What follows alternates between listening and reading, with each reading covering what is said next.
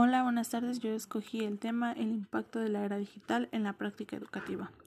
La era digital ha revolucionado nuestra forma de comunicarnos, de relacionarnos con amigos y personas de nuestro entorno laboral.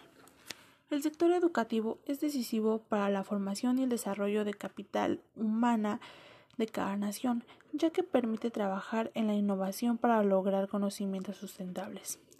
Según datos, el Departamento Administrativo Nacional Estadístico DANE en el año 2015 un 41.8% de total de los hogares colombianos accedieron a conexión a Internet y en el 2014 la proporción fue de un 38%. Eso quiere decir que aumentó un 3.8 puntos procentuales, mientras que en el 2010 se ubicó en 19.3%. La trascendencia de manejo de las tecnologías y la información comunicación TIC en el ámbito contemporáneo, eso es de suma importancia para el desempeño económico del país.